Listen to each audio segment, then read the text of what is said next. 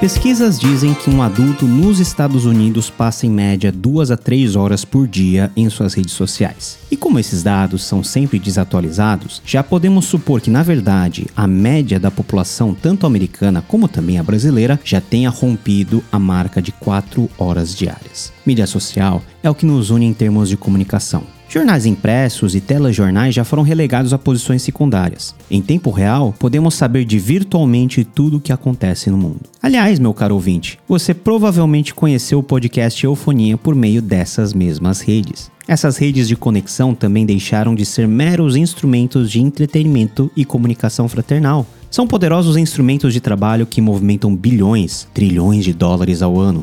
Veja o quanto marcas como Facebook, Instagram, Twitter valem na Bolsa de Nova York. Se tempo é dinheiro e temos gastado muito tempo nas redes, essas tais redes agregam um valor monetário e geram um fluxo comercial inimaginável há 20 anos atrás. Enquanto nós nos perdemos nas redes, pode ter a certeza que alguns estão ganhando e muito dinheiro. As redes sociais têm sido palco de discussões as mais diversas. O interessante é que, em muitas instâncias, as mesmas redes sociais que foram criadas para nos unir estão para nos separar. Criamos guetos herméticos que estão cada vez mais distantes uns dos outros. Somos tragados a conteúdos cada vez mais extremos e nos distanciamos de um ponto médio razoável. Os ruídos da internet têm sido rearranjados a formar sinfonias que tocam um som mórbido que exalta nosso ego, assassina virtudes e mata reputações de pessoas. As redes sociais fazem mal? Podem fazer bem?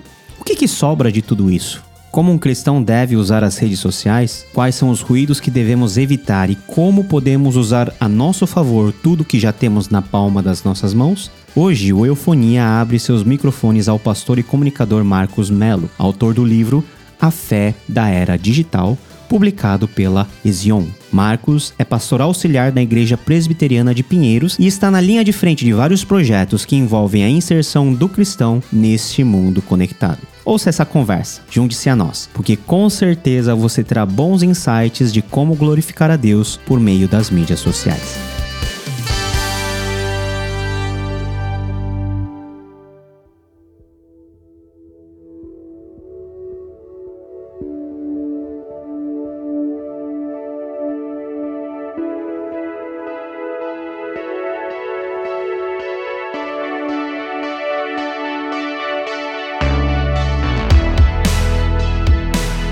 Marcos, primeiro, parabéns pelo livro que você acabou de lançar, A Fé na Era Digital, como as redes sociais moldam o nosso coração. E como o livro fala do mundo digital, da nossa interação, fiz questão de comprar a minha versão aqui de forma digital, economiza papel, né? Muito bom, seu livro eu li e eu acho que a nossa conversa vai ajudar a nossa audiência a entendermos um pouquinho como que as mídias funcionam, como que nós podemos nos beneficiar ou quais são os ruídos que as mídias produzem no sentido de nos impedirem, né, de escutarmos a voz de Deus.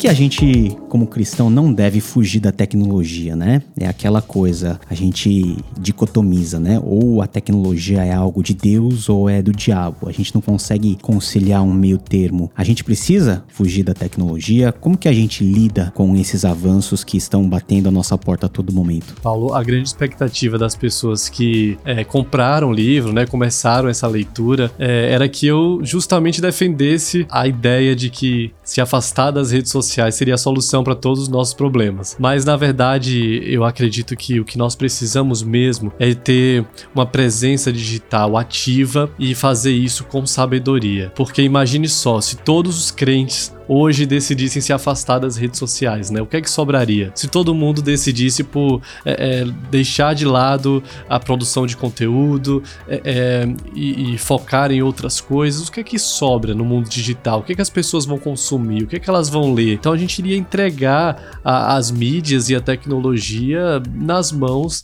daqueles produtores de lixo, né? Então, como cristãos, nós temos essa responsabilidade de estar no mundo digital de uma forma sábia. Agora, Agora, é, para isso, nós precisamos conhecer bem o nosso tempo, conhecer bem as armadilhas que a rede social prepara né, para nós e dominar as redes sociais antes que elas nos dominem. Né? Quando a gente está ciente dos perigos, das armadilhas, fica muito mais fácil de, de não cair nelas. Né? E esse é o desafio, essa é a proposta desse livro.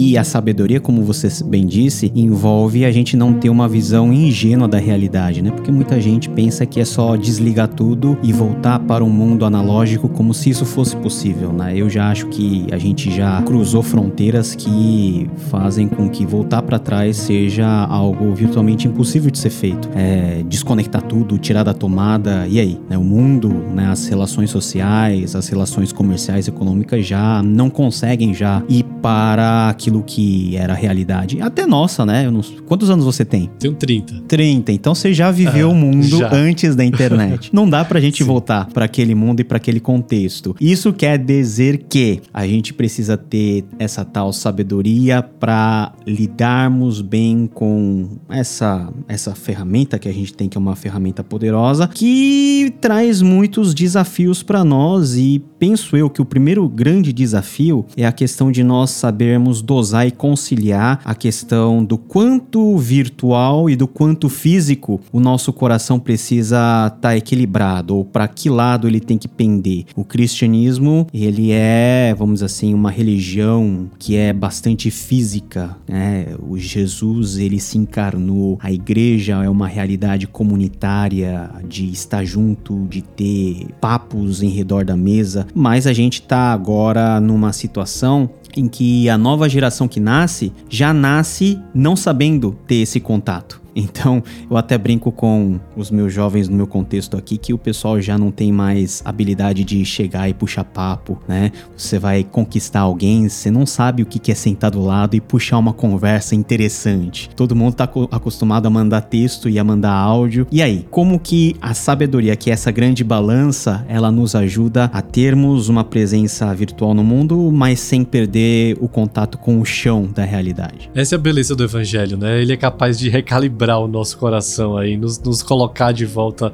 na rota. Certamente, eu acho que os dois principais impactos da, das mídias sociais estão relacionados a isso, né? O impacto relacional, né? Aquilo que deveria nos aproximar tem nos afastado. As redes sociais, de social não tem nada, porque a gente está se tornando antissocial realmente, sem, sem, sem essa facilidade, né? De fazer novas amizades, de sentar numa mesa. Nós estamos nos tornando impacientes. Essa, esse áudio acelerado do WhatsApp, né, nos faz é, não conseguir mais ter uma conversa lenta, calma, sem pressa. A gente é, acaba entrando nessa, nessa euforia, né, nessa velocidade e, e, nós estamos sempre com mais pressa de tudo ao nosso redor. Se uma, um navegador demora 30 segundos para abrir uma página da internet, a gente já se irrita com facilidade e isso é, é, impacta na nossa vida, nos nossos relacionamentos. Nós somos extremamente irritados com os outros.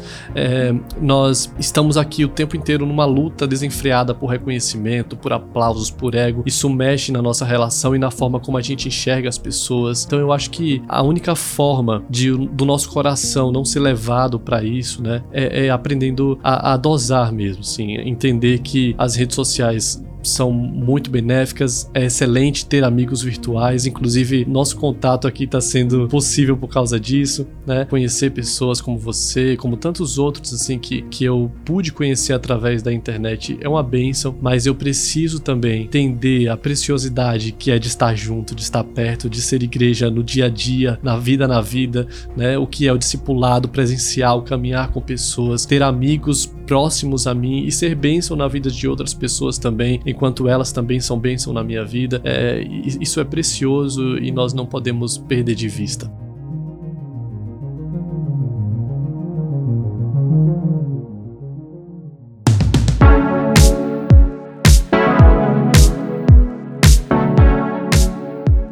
Isso acaba gerando um efeito dentro das mídias sociais de, vamos dizer assim, como você bem falou, de bolha, né? De nós interagirmos com pessoas muito afins daquilo que a gente pensa e nesse processo a gente acaba perdendo a naturalidade ou um certo tipo de sensibilidade de discutir ou de conversar com pessoas com pessoas de pontos de vista diferentes e penso eu, né, que isso está muito relacionado com a própria com o próprio mecanismo por meio da qual as mídias elas funcionam. Por que que as mídias investem tanto naquilo que é mais próximo a nós, exploram os nossos interesses e nos colocam num mundo não do mundo da realidade, mas um mundo onde eu me sinta confortável, aonde eu consuma só aquilo que eu quero consumir, aonde eu escuto coisas que eu só quero ouvir, que tenho prazer em ouvir. Qual que é o mal disso à luz da nossa realidade que não é exatamente o mundo das mídias sociais. A gente vive num mundo bem mais complexo, numa realidade bem mais desafiadora e a gente tá cada vez mais se enclausurando em bolhas e essas bolhas, elas estão como se fossem bolhas isoladas no meio do oceano, né? Eu tô bem lá dentro, eu não consigo visualizar quem tá do outro lado, quem tá em outra bolha e quem tá em outra bolha também não tem a mínima a mínima o mínimo interesse de juntar a bolha comigo e a gente fazer alguma coisa junto, pensar junto, misturar coisas diversas. Por que que as mídias sociais elas exploram esse esse aspecto do igual e do que é mais próximo ao que eu quero? Porque quanto mais confortável for para nós esse espaço, esse ambiente, mais tempo a gente vai ficar ali. É, assim como, como na vida real, quanto mais confortável é, é uma cama, por exemplo, mais a gente quer estar ali, né, enrolado, quietinho, é, e, e se priva das outras coisas, né? Então a rede social personaliza tudo para nós, para que atenda ao nosso gosto. Desde os anúncios que aparecem para nós são anúncios personalizados para aquilo que a gente gosta de consumir, de comprar, é, aquilo que a gente está desejando no momento. Como essa possibilidade, né, do, do Instagram, por exemplo, nós só consumimos coisas das pessoas que a gente gosta, de poder selecionar os melhores amigos para quem a gente vai enviar um conteúdo específico, de nada nos irritar, só se a gente quiser, né? Se a gente quiser buscar treta, a gente consegue encontrar também mas é, nós podemos criar uma bolha extremamente personalizada. Até o próprio Netflix, né? As capas dos filmes que aparecem para mim podem ser diferentes das que aparecem para você, porque ele conhece o tipo, o gênero de filme que eu gosto e personaliza uma capa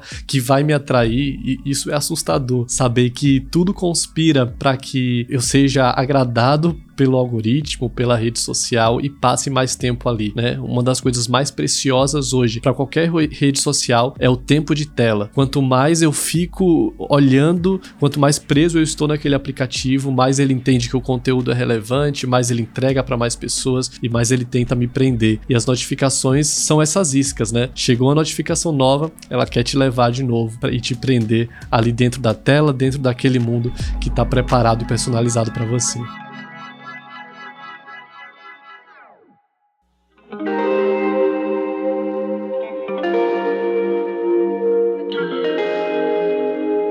Não, e isso tá tão próximo da nossa rotina e do nosso cotidiano que os ouvintes pensam: não, os caras são pastores, os caras estão lá numa vida quase de monastério, né? Eu tenho vários, várias redes sociais, né? Instagram, nos últimos dias eu até TikTok abri, mas eu não faço dancinha lá, né? Mas você vai vendo e vai subindo aqueles feeds lá e, é, e tem um quê de viciante naquilo, né? E, e a gente, assim, literalmente não vê o tempo passar nós nos entretemos com vídeos curtos que são bem rasos, mas que uma coisa vai chamando a outra, né? E toda essa, toda, todo esse mecanismo que é o que chamam de algoritmo, ah, faz com que literalmente a gente perca tempo e muito tempo da nossa rotina ah, consumindo coisas não tão apropriadas e que não demandam tanto esforço e nem produzem em nós uma reflexão profunda. E ao mesmo tempo nós estamos estamos perdendo esse tempo no mundo virtual uh, e não investindo o tempo em coisas da nossa realidade. Por exemplo, eu posso muito bem passar duas, três horas vendo vídeos virais e posso esquecer de dar atenção aos meus pais, aos meus filhos, fazer aquilo que é de rotina mais urgente, fazer comida, varrer a casa, ir para a igreja. E, e, e, e você fala um pouquinho dessa questão da reprodução automática. Qual é o mal que isso está fazendo, agora, particularmente na vida de nós que somos cristãos, que somos crentes? É, eu acho que isso nos afeta espiritualmente, principalmente com a nossa habilidade de silêncio, de parar, se concentrar e ouvir a voz de Deus, que é muito o que o podcast propõe, né? É, é sair um pouco desse reino do ruído, como disse S. Lewis, né? E, e conseguir um espaço de quietude. Isso é precioso para o cristão. O próprio Senhor Jesus, né? Ele é, nos ensinou isso com sua própria vida. Em meio à multidão, quando estava todo mundo lá procurando, ele teve momentos em que ele precisou se ausentar da multidão, do barulho, né? E, e se afastava para orar, para ter um tempo com o Senhor. E como nós temos perdido isso, né, Paulo? A gente, é, é, nessa, nesse vício, nessa rotina, nós acabamos nos acostumando com esse ruído o tempo inteiro em nosso ouvido e não conseguimos mais ter um tempo de oração em silêncio com o Senhor, não, não conseguimos mais nos concentrar um bom tempo lendo a Bíblia sem que a nossa mente fique nos chamando para dar uma conferida nas notificações, é, em atualizar o feed do Instagram e a gente vai perdendo e negligenciando as disciplinas espirituais isso é muito perigoso para nossa vida, né? Então eu acho que esse é o principal desafio para nós como cristãos, entender que nós não podemos ser manipulados por essa reprodução automática, né? Que não exige nada de nós. A gente precisa apenas ficar sentado em frente à televisão e, e a própria televisão, o próprio aplicativo se responsabiliza de colocar o próximo conteúdo diante dos nossos olhos. A gente não precisa clicar em nenhum botão, fazer nada, apenas vegetar ali. Mas isso isso nos afasta de uma vida de propósito, que nós não fomos criados para isso, né? O cristão não foi criado é, apenas para existir. Nós precisamos buscar uma vida mais profunda, uma vida de plenitude e cumprir a missão que o Senhor nos deixou. Essas distrações nos desviam do nosso foco principal e nos levam a uma vida sem propósito.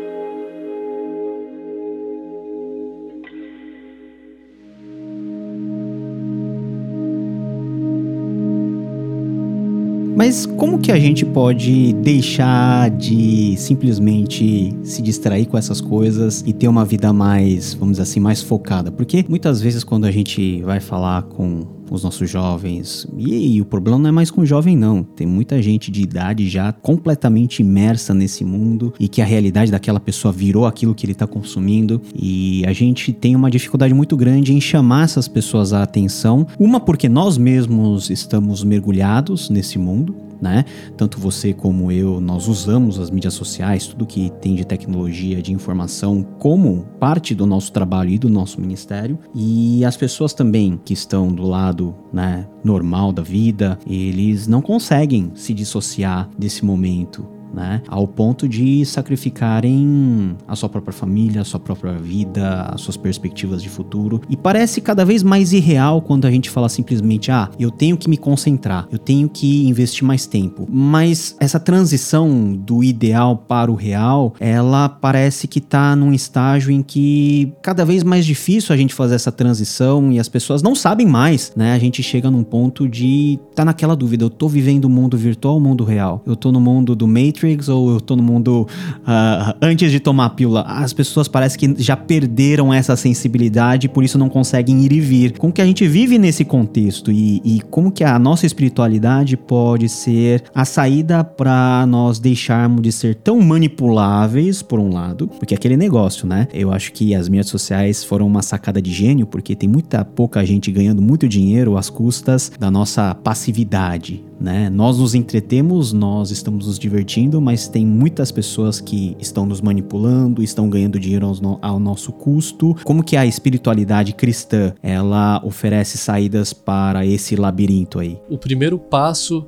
é entender isso, né, que estamos sendo moldados. Existe uma, uma pressão para que essa ficha não caia em nós. Então entender isso é muito importante e, e daqui para frente, como a gente já comentou aqui, a solução não é abandonar tudo isso, né, mas é estabelecer limites. E eu acho precioso que nós possamos estar presente nas mídias, precioso que a gente consiga ter um ministério, né, online também, isso é muito bom, mas se isso afeta a minha vida espiritual, tem um capítulo do livro que eu falo sobre desintoxicação virtual, né, porque eu acho que existem limites aqui. E existem pessoas que estão no limite, assim, de que é, eu não consigo mais apenas utilizar a internet para as coisas boas, ela tá me afetando profundamente. Então eu creio que é o momento de você realmente abrir mão, sair por um tempo, é, se fortalecer espiritualmente e retornar para ser sal e luz e influenciar e não apenas ser influenciado. Mas em geral, eu creio que estabelecer limites é o ponto chave né? Particularmente, o que eu gosto muito de fazer é sempre ter uma vida analógica também, né? Então eu não abro mão de um caderno, de um papel, da Bíblia em papel comigo, né?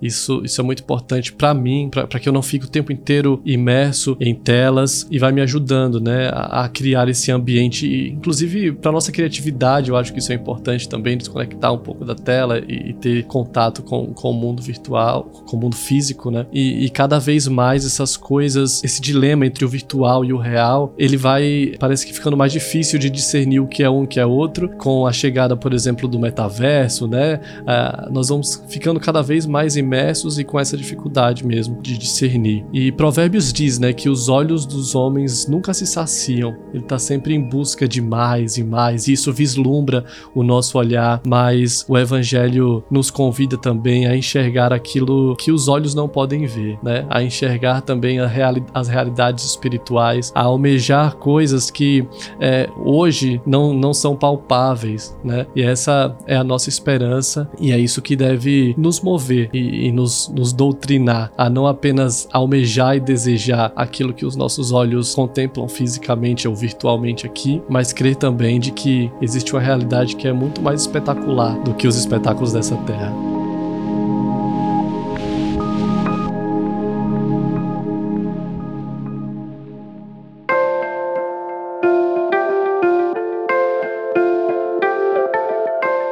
gente tem às vezes uma atitude bem reativa em relação às mídias sociais e se esquece de que nós já estamos sendo há muito tempo influenciados. E você falou também da importância de termos pessoas que influenciem de forma correta nos valores do reino e do evangelho dentro de todo esse mundo que já é assim, até fica engraçado falar mundo virtual e mundo real, porque o virtual já está moldando o real e o real é algum tipo de reflexo do virtual e a gente está nessa nesse mundo complexo já há algum tempo. E a gente vive o fenômeno dos influenciadores, né? Então tem influenciador para tudo. Então você tem desde influenciadores ah, na área gastronômica, que é um tipo de conteúdo que para mim, por exemplo, é algo é algo viral, né? É algo que você ficou lá muito tempo vendo várias técnicas de se fritar um ovo, por exemplo. Coisa que você nunca viu, né? Que as pessoas fazem e você fica lá pensando em um monte de coisa. Ah, eu posso fazer isso, comida. E, e a produção teológica, ela acabou caindo também dentro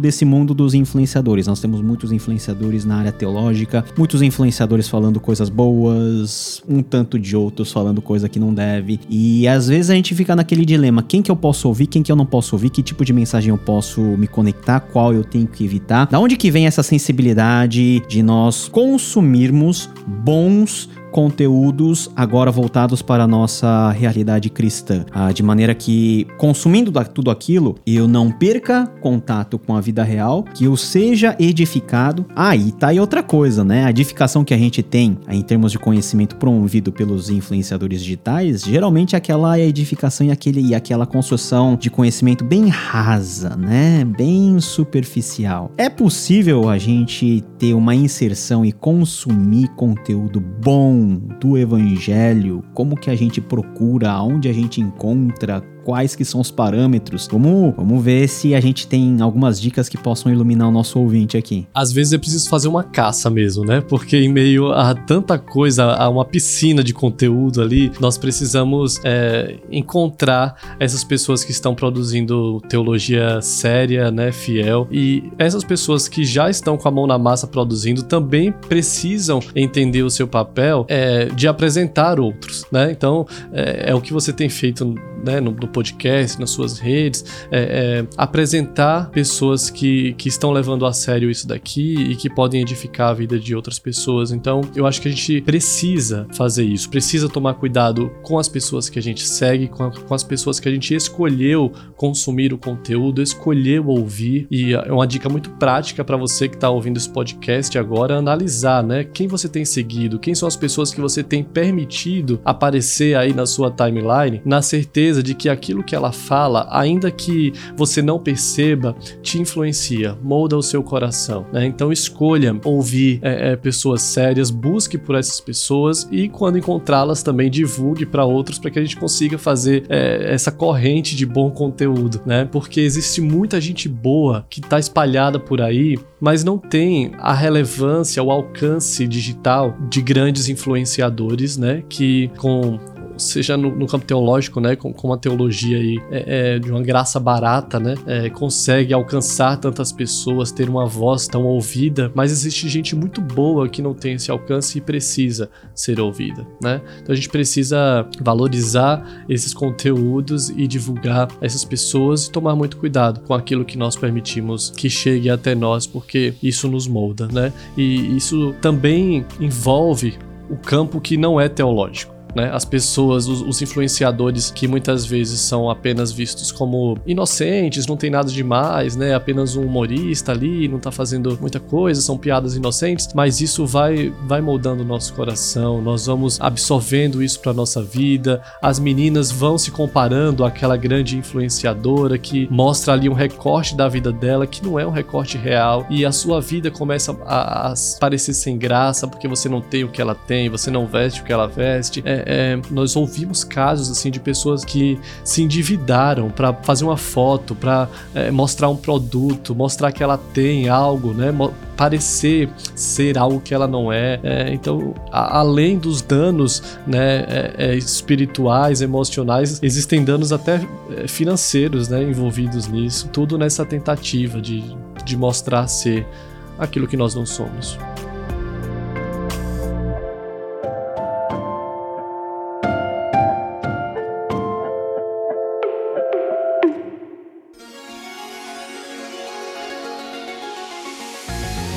Tenho, eu tenho três meninos aqui em casa, né? Um de 11, um de 9 e um de 5. E os três vidrados em YouTube, em conteúdo. E como pais, nós tentamos ao máximo né? Ter um discernimento, sabedoria de, por um lado, não impedi-los ao acesso dessas coisas, mas por outro também controlar de alguma maneira aquilo que eles consomem. E um dia eu tava vendo junto com eles, né? E às vezes eu sento só para ver o que, que eles estão assistindo. Eu fiquei impressionado porque tem, tem cada influenciador, assim, que, que, que tem uns que são engraçados, tem outros que estão lá jogando joguinho, né? Estão naquele papo lá, inocente de criança, mas tem outros, cara, que é tipo adolescente assim, que estourou assim na internet como youtuber e ganhou muito dinheiro e tem aqueles programinhas, né? Ah, não, hoje a minha meta é fazer isso. Aí, aí eu caiu num dia em que eu tava vendo que a meta dele era gastar um milhão de reais um dia. Aí o cara foi lá comprar um monte de coisa, viajar,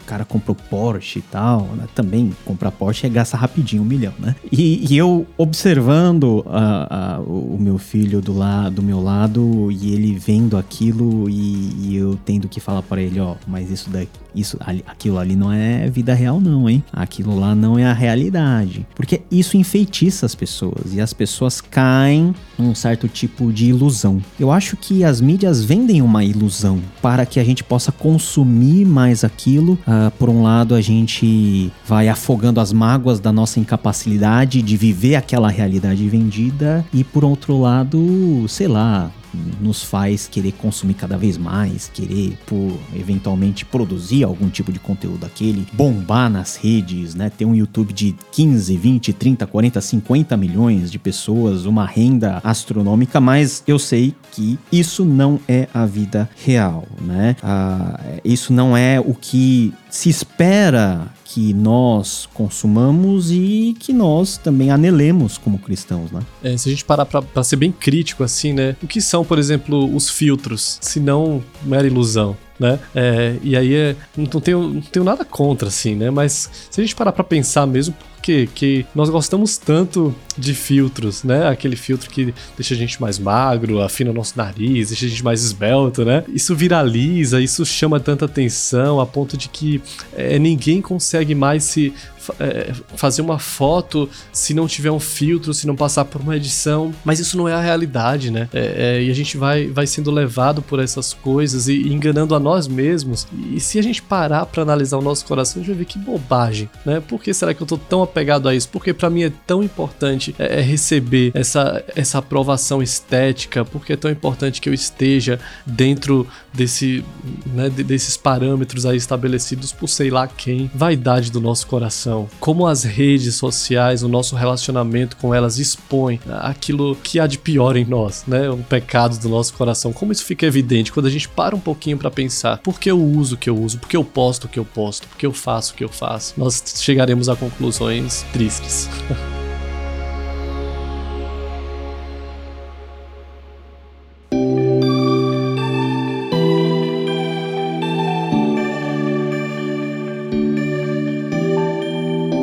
muita gente já, alguns sociólogos e alguns teólogos, que enxergam muito uma linguagem religiosa em tudo que a gente está vivenciando. Antes das redes sociais, quando eu estava no banco dos seminários, os professores falavam o seguinte: olha, o shopping ele é desenhado de uma maneira a evocar subconscientemente um templo, é o templo do consumo. Então as coisas mais importantes estão atrás das vitrines que emulam um altar, onde a pessoa vai lá e oferta, né, e dá, paga por aquilo para que ela possa ter um tipo de alento uma satisfação com aquilo que ela consome e ela possa se sentir mais, vamos assim, mais feliz. Hoje nós já estamos com o pé em uma outra realidade. Né? A gente não precisa mais ir ao shopping e a algum estabelecimento físico.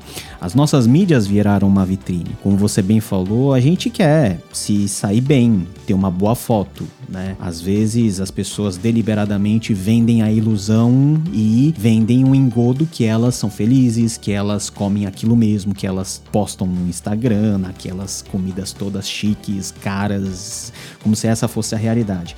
Mas parece, e, e, e essa é a convicção que move meu coração, que é o repeteco de uma velha prática nossa, né? Que é a nossa egolatria. A gente sempre quer idolatrar alguma coisa. E parece que nesse mundo e as mídias sociais são um palco, um altar onde eu me coloco numa situação de destaque e cada like que eu recebo, né? Quantas e quantas literaturas já estão abordando já parte já psicológica, a parte até hormonal, né? Cada clique é uma injeção de dopamina que faz com que você se sinta melhor, esse senso de aprovação. E isso dentro do nosso mundo parece algo tão normal, né? Porque o mundo vende isso mesmo. Não, você tem que ser o melhor, você tem que vender o seu peixe, você tem que falar e se autoafirmar. Mas quando a gente volta pro evangelho e vê a nossa realidade nua e crua com pecadores, com pessoas caídas da graça, pessoas que têm que se humilhar, parece que o nosso uso das redes sociais está no, no caminho contrário daquilo que realmente a gente deveria viver. Então, essa é a grande questão, né? A teoria ela é muito fácil. Então, a gente vende para os jovens uma teoria. Não, vocês têm que fazer isso. Mas muitas vezes eu acho que é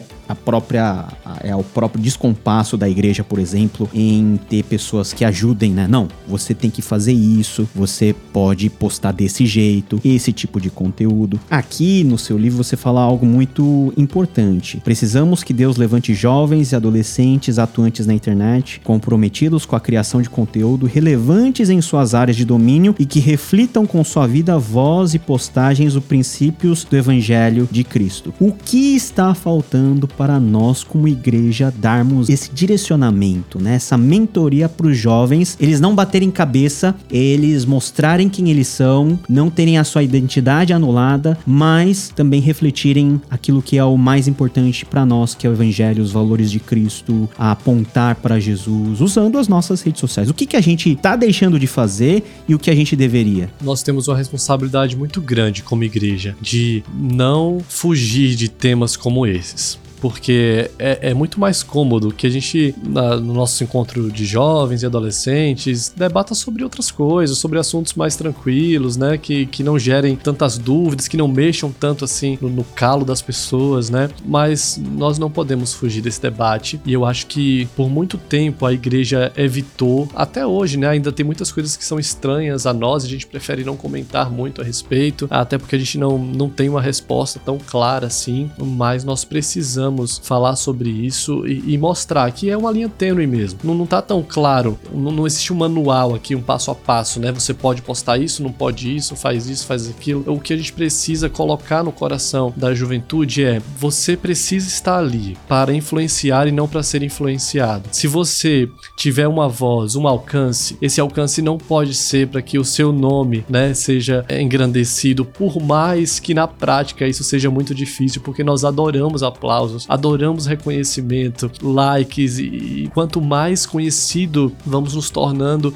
e isso pode mexer com conosco, né? Mas é aí que, que entra o evangelho, é aí que entra a igreja, os amigos, o discipulado, para colocar o seu pé no chão e dizer: olha, tudo isso aqui não é para te fazer conhecido, é para fazer o Senhor conhecido. Então, glória a Deus se você tiver um alcance. Eu acho que a gente precisa ter alcance. É, as pessoas precisam conhecer esse podcast, as pessoas precisam ler bons livros, as pessoas precisam é, entrar em debates que sejam é, relevantes para a vida delas. E a internet está aí para isso, né? É, é essa porta de entrada para que esses conteúdos sejam propagados. Então o alcance é bênção de Deus, mas eu o tempo inteiro eu preciso estar tá sendo lembrado, lembrar o meu próprio coração isso não é para mim. Eu não sou o personagem principal dessa história. Tudo isso é sobre Jesus. Isso não fica apenas na área dos influenciadores, né? É, é, no sentido daquelas pessoas que mostram apenas seu lifestyle, né? Mas também nos profissionais. Eu acho que nós precisamos ter dentistas que tenham a presença digital forte, né? Que, a, que as pessoas parem para pensar quem é um dentista que se destaca aqui no nosso Brasil. E tá lá um cristão é, e de alguma forma com seu trabalho, com a sua excelência, é, com, com seu conteúdo, ele não precisa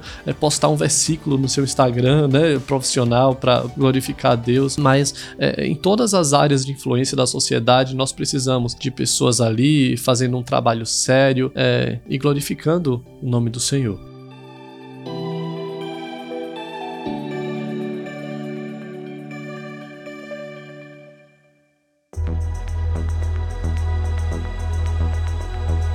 É, porque as pessoas pensam que você refletir o evangelho nas mídias sociais é você postar versículo todo dia, né? Assim, eu acho que faz parte, mas eu acho que não é só isso que você pode fazer, né? Mostrar um trabalho relevante daquilo que Deus tem te chamado, uma atuação social que glorifique a Deus e colocar dentro disso a linguagem do evangelho, os valores da palavra de Deus, né? Por exemplo, tem gente que tem uma facilidade enorme de postar em ambientes seculares, mas não posta nada que tá, do que tá acontecendo na igreja, né? Não posta nada do que foi edificado por meio da palavra do pastor, por meio da comunhão dos irmãos. E isso é um tipo de diagnóstico de como está o nosso coração e aonde o nosso coração está fixado, né? E nesse sentido, o, o, o, trabalho que você realiza aí dentro da própria igreja Presbiteriana de Pinheiros, que tem feito um trabalho bem de vanguarda, né? Bem avançado na comunicação do evangelho e, ter, e na criação de conteúdos, creio eu que é um bom indicativo, uma boa referência do tipo de produção de conteúdo que nós deveríamos ter mais e também de ajudar as pessoas a, vamos dizer assim, disciplinar o algoritmo, né? É uma, é uma expressão que eu ouvi há algum tempo, mas é verdade. Você começa a buscar conteúdos bons e o algoritmo ele vai te cuspindo conteúdos semelhantes, né? É ruim porque você só vê o mesmo tipo de coisa, mas se você tiver a sabedoria de você utilizar aquilo que foi planejado eventualmente para te prejudicar, mas você se utiliza como forma de você se edificar mais, de você buscar conteúdos bons, eu acho válido. Como que a gente pode utilizar de forma reversa, né? Aquilo que é planejado para o mal, para o lucro, mas você aplica isso para uma melhor inserção, para uma melhor proclamação e divulgação do seu trabalho. Assim, o que que alguém que está começando pode pensar? O que, que eu vou fazer? Eu tenho uma mídia social, só posso besteira. Agora, o que, que eu tenho que fazer? O primeiro passo é, eu acho que é aprender a produzir conteúdo. Porque, como igreja, nós sempre relaxamos muito em relação à arte, né? Existia um período em que isso foi muito nosso forte, mas no meio do caminho isso se perdeu. Tem até um livro que, que fala sobre como a igreja ficou viciada em mediocridade no sentido artístico. Qualquer cartazinho tá bom, qualquer coisinha tá, tá legal, o foco é a mensagem, não é a estética, etc. E a gente foi deixando isso de lado, né? Mas isso é muito importante e eu acho que aprender, assim, a fazer as coisas com excelência, por, por mais simples que seja, sabe? É, é um passo para você começar a ter uma, uma presença digital, né? Se você costuma ler, por exemplo, tem o hábito, né, de, de consumir bons conteúdos, você pode começar indicando esses conteúdos, né? Li um livro, vou indicar para outras pessoas. Desse livro teve uma frase que chamou minha atenção, eu vou grifar, vou, vou, vou publicar essa frase. É, assistir uma série, um filme que eu acho que é, é pode abençoar alguém, eu vou compartilhar. E isso no seu dia a dia, né? Tudo aquilo que você acha que vai ser útil na vida de alguém, né? Vai, vai ser edificante para alguém, é hora de você compartilhar, né? Esses são os primeiros passos. E aí, a partir do momento que você quiser é, levar mais a sério né, esse processo, pode aprender a, administrar melhor as ferramentas. Tem, temos muitos cursos legais na internet que você consegue aprender a, a fazer artes né, de, de, uma forma muito simples. Hoje está tudo mais simples do que a gente imagina. Templates já prontos aí para você somente editar. Então dá para produzir bom conteúdo, dá para fazer a diferença e fazer bem feito, né? Por mais estranho que isso soe, né? Por que se preocupar tanto com isso, né? Mas eu creio que isso também glorifica a Deus, né? Isso também é uma forma da gente é, mostrar que aquilo que nós nos propomos a fazer é, é levado a sério.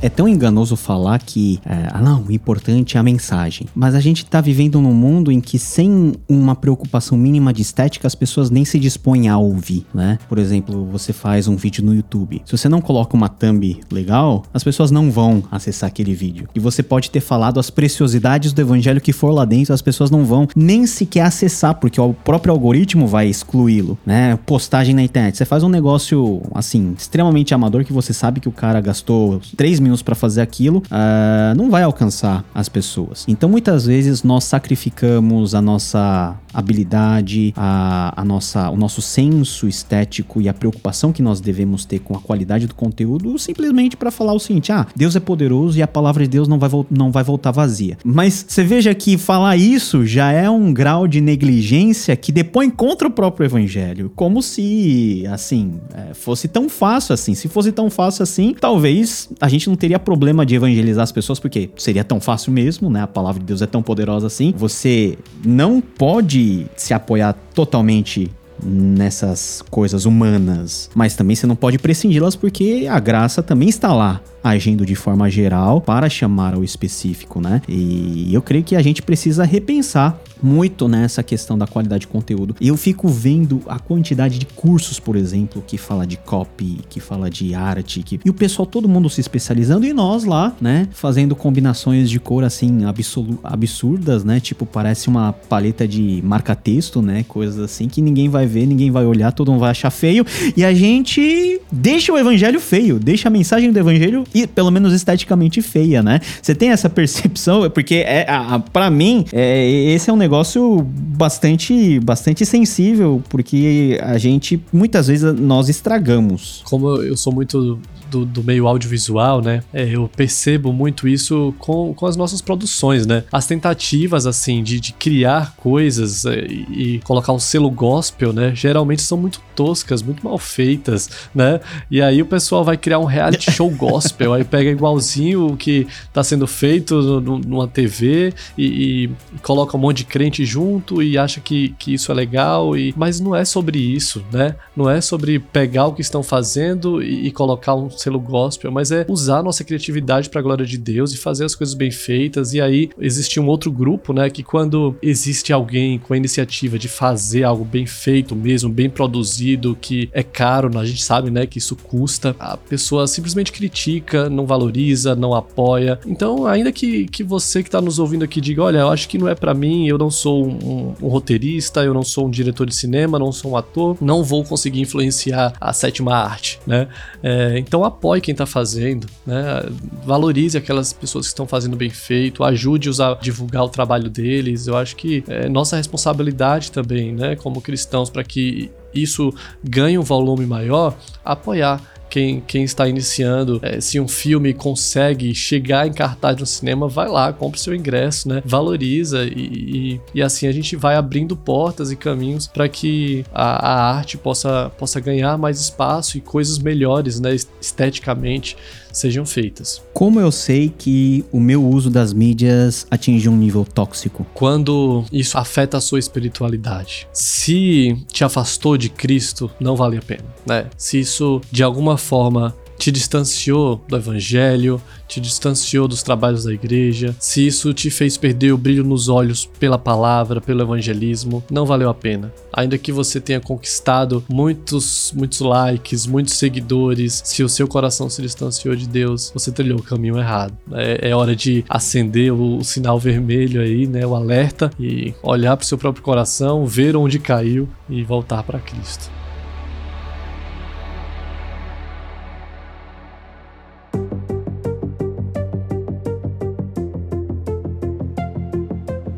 Se a gente pudesse parafrasear Paulo, se nascesse hoje, diria talvez alguma coisa assim: não vos amoldeis aos padrões das mídias sociais, né? E um dos padrões pode indicar um certo nível de toxicidade, né? De, de que nós estamos tendo um nível tóxico, é nós embarcarmos na parte polêmica, né? Da geração da polêmica e das famosas tretas que nós temos por aí. Porque é isso que dá ibope, né? Já na época da televisão, os programas de treta é o que davam maiores bobs, né? Os temas polêmicos era aquilo que dava um pico de audiência. Hoje parece que isso tá num nível bem mais complicado, porque antes só os detentores da, do microfone, eles tinham voz e se assumiam e discutiam. Hoje, virtualmente, todo mundo pode emitir opinião, todo mundo pode destruir a carreira do outro, pode cancelar, pode ser cancelado, virou uma, vi, uma briga de todos contra todos. Como que a gente evita, se é que a gente deve evitar esse mundo bem belicoso, né? Bem treteiro. E existem tretas que realmente vale a pena a gente embarcar de corpo e alma ou a gente tem que ficar numa posição, vamos assim, mais, mais distante? O que, que você acha das tretas que a gente tem no momento? É, eu acho que aí entra bastante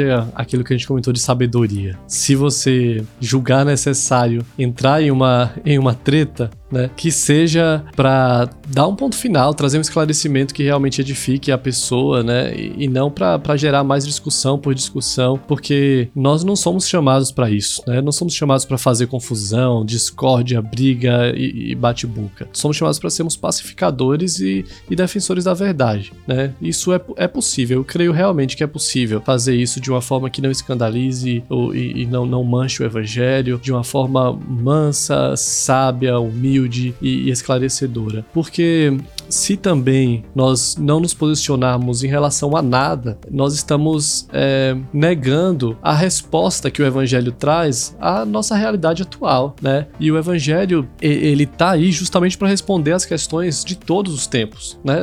Lá do passado, mas também do nosso tempo hoje. Nós temos as respostas, então nós precisamos falar. Agora, a sabedoria vai nos dizer que a melhor forma de falar não é xingando ninguém nem batendo boca no Twitter, né? existem formas melhores, digamos assim, de, de trazer luz a questões difíceis e polêmicas. Mas ser pacificador não dá like, né? Não dá.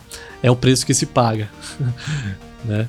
É, mas se em nome da paz, né, em, em, nome, em nome do evangelho, isso comprometer o seu alcance, que seja, né? Se, se isso te, te fizer perder seguidores, por exemplo, é aquilo que nós falamos sobre prioridades, né? As nossas prioridades não são o, o alcance, ainda que isso seja importante para nós, mas se isso compromete o evangelho, precisamos estar dispostos a, a abrir mão né, disso.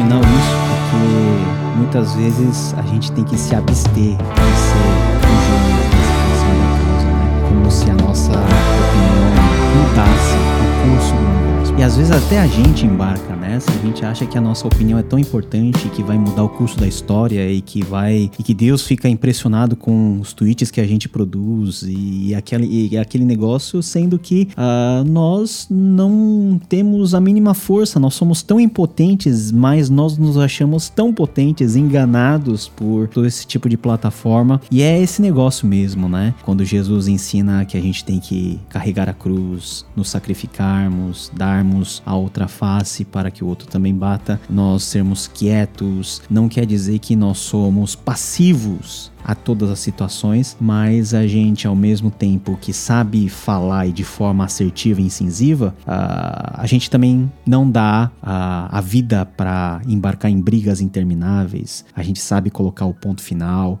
E muitas vezes isso nos traz prejuízo, né? E tudo que as pessoas não querem é ter prejuízo nas mídias sociais. É impressionante como que a gente está numa situação complicada e complexa. E mais uma vez isso revela o seu coração né? Revela onde está o seu tesouro. Eu acho muito, muito desafiador conseguir conciliar tudo isso na prática. Eu vejo que a sua preocupação aqui é sempre trazer isso para a vida real, para a prática. Mas e aí, né? No, no dia a dia, como a gente faz isso? Eu creio assim que nós precisamos encontrar esse lugar de pacificação nas redes também. Nesse tempo político, por exemplo, como nós vimos famílias brigando no, em grupo de WhatsApp, saindo de grupo e sem se falar e bloqueando um outro. E será que esse era o caminho? Né? Será que, que deveria ser assim? Será que existe uma forma de conseguirmos ter discussões sadias na internet? Será que, há um caminho mais sábio mesmo a, a se trilhar? É, é, desafiador demais, mas eu tenho certeza que, que esse caminho existe, a gente precisa encontrá-lo.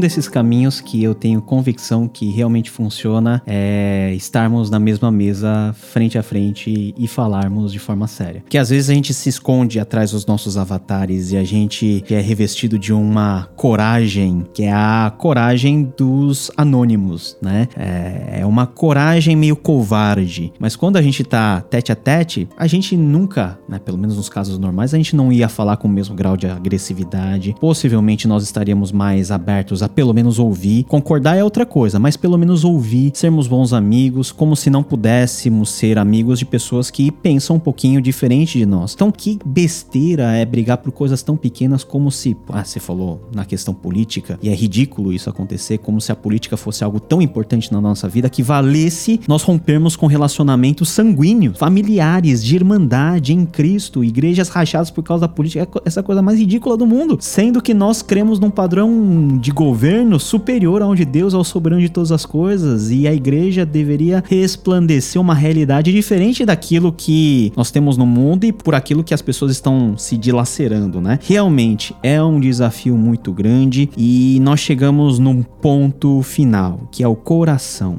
A partir do momento que eu sei que o meu coração está intoxicado pelas redes sociais, como que eu posso sair dessa situação? Qual é a ajuda que eu preciso ter? quem eu preciso procurar, como que eu me vendo totalmente viciado nas redes ou totalmente tomado por uma fúria, né, como se eu fosse o paladino da verdade das mídias sociais ou de um vício mesmo por coisas impuras que de forma abundante as mídias nos oferecem. Existe esperança para mim? Aonde eu tenho que buscar essa esperança? Quem pode me ajudar? Graças a Jesus Cristo existe esperança né? É, nós temos muita dificuldade em mostrar nossa fraqueza, né? Em pedir ajuda, em pedir socorro. E às vezes nosso problema parece tão bobo, né? Olha, não tenho nem coragem de chamar um pastor, um amigo, um conselheiro para dizer que é, eu não consigo lidar assim com, com a comparação nas redes sociais. É algo tão, tão bobo, tão fútil da minha parte, por que eu vou compartilhar e pedir ajuda por isso, né? Mas essas coisas não se vencem sozinhos. A vida cristã, graças a Deus, ele nos fez pessoas relacionáveis, né? E colocou em nós esse privilégio de um cuidarmos dos outros, um sermos suportes na vida uns dos outros, e essa é a beleza da vida cristã. Então, o que eu falo muito para os jovens a quem eu aconselho, né? É não, não, não tenha medo de de pedir ajuda, né? Não, não, não se sinta envergonhado de mostrar, né, sua vulnerabilidade, mas procure mesmo antes que seja tarde, antes que você se afunde ainda mais na pornografia, por exemplo. Se isso tem te feito pecar, pede socorro a alguém, caminhe junto com alguém mais maduro, né, na fé. Estabeleça uma, uma relação de prestação de contas, onde vocês pontualmente, né, vão conversar, vão falar sobre como foi a semana, identifique quais são os gatilhos que te fazem cair, te fazem pecar. Isso não apenas na pornografia, mas em, em várias outras coisas, né? Às vezes seguir aquela influenciadora lá tem te feito ter pensamentos ruins. Então, por que não parar de seguir, né? Por que não é, é, cortar o, o mal pela raiz aí? Esses são, são os caminhos para que a gente possa vencer né, os perigos da internet. Pedir ajuda, entender quais são as ciladas, identificar onde você tem caído, o que tem te prejudicado e sempre se fortalecer espiritualmente, porque existem muitos casos de pessoas assim que dizem: Olha, eu não consigo vencer, eu sempre caio no mesmo pecado. E a gente pergunta: e como está a sua vida com Deus? Como está a sua vida espiritual? Ah, eu orei domingo, eu li a Bíblia no domingo, né? E fica por isso mesmo. Você pretende vencer assim? Existe uma guerra espiritual acontecendo acontecendo mesmo. E se a gente não lutar com a mesma força que, que essa, essa luta chega até nós, né? Nós não vamos é, é, vencer é, é essa, essa batalha, né? Então, a, a nossa esperança e a nossa certeza é que Cristo já venceu por nós, mas é, nós temos essa responsabilidade, né, de nos prepararmos espiritualmente de estarmos cientes que somos soldados em uma, em uma, em uma batalha e essa batalha precisa ser lutada com muita força, porque o, o mundo aí não, não tá para brincadeira, não. Né? As influências vêm forte, as investidas são fortes, é, a, as trends, as músicas do momento, aquilo que, que salta aos nossos olhos, é, o que nos é oferecido, o que nos é entregue, tem um poder assim de nos afastar do que verdadeiramente importa. Então nós precisamos cuidar o tempo inteiro do nosso coração e pedir socorro.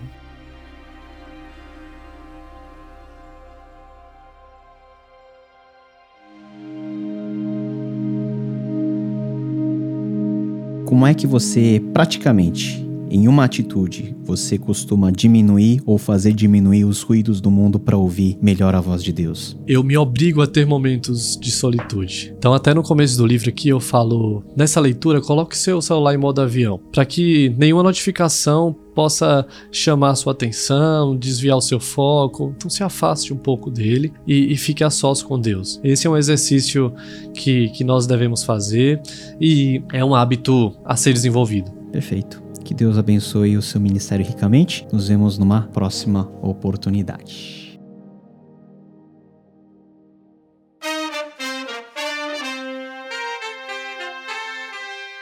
Agradecemos muito pela sua audiência. Os comentários e feedbacks que tivemos de cada um de vocês nos edifica e incentiva a continuarmos a nossa jornada. Curta esse episódio, avalie com quantas estrelas você quiser e, mais importante, compartilhe o Eufonia nas suas redes de amizade, igreja e família. Fazendo isso, você nos ajuda a chegar a cada vez mais pessoas que, como eu e você, desejam diminuir o volume dos ruídos concorrentes à eufonia do Evangelho e ouvir de perto o que o Mestre Jesus tem a nos falar. Você ouviu Eufonia, ouvindo o bom som do Evangelho em meio ao cotidiano ruidoso.